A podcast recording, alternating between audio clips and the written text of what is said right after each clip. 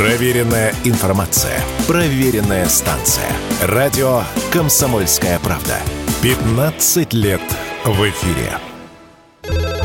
Жители Воронежской области перевели мошенникам рекордное количество средств за сутки – 30 миллионов рублей. Это данные МВД по Воронежской области. Прежний максимальный ущерб от деятельности дистанционных мошенников за сутки был отмечен в августе прошлого года и составил около 25 миллионов рублей за сутки.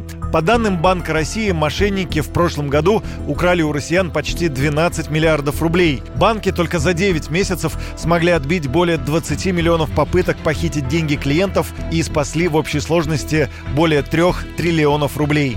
Есть ли действенный способ борьбы с мошенниками? По словам эксперта по кибербезопасности Романа Ромачева, повышение финансовой грамотности населения – единственный способ решения проблемы. До сих пор люди ведутся, и что самое главное, с каждого ящика им трезвонят, говорят, что ни в коем случае не передавайте деньги, ни в коем случае не ведитесь. Банки вводят в защиту, так называемую, да. Сотовые операторы информируют о том, что номер может быть принадлежит мошенникам. Тем не менее, люди все равно ведутся.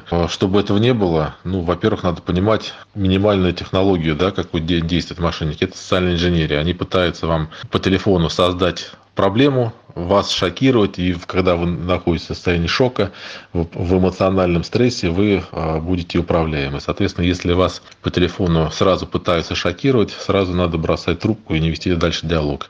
Мошенники же сразу предлагают решение этой проблемы, то есть для того, чтобы здесь сейчас а, избавиться от возникшей проблемы. Этим, собственно говоря, они и подкупают. Летом прошлого года был принят закон по противодействию телефонным мошенникам. Впервые вводится механизм возмещения банком похищенных денег. Появляется также двухдневный период охлаждения, во время которого банк не будет переводить деньги на подозрительный счет и уведомит клиента о приостановке операции. У человека появится возможность одуматься и отказаться от перевода. И такой механизм, он заработает с конца июля этого года, частично решит проблему мошенников, заявила радио «Комсомольская «Комсомольская правда» руководитель аналитического центра «Закурион» Владимир Ульянов.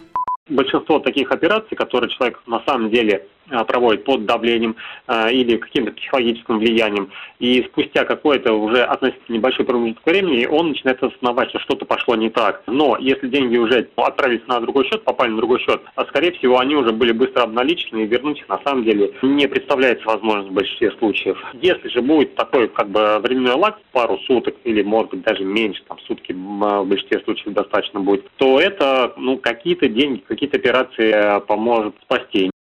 В 2022 году количество мошеннических списаний уменьшилось впервые за 7 лет, хотя сумма похищенных денег выросла примерно на 4%. Тогда мошенники похитили более 14 миллиардов рублей. Юрий Кораблев, Радио «Комсомольская правда».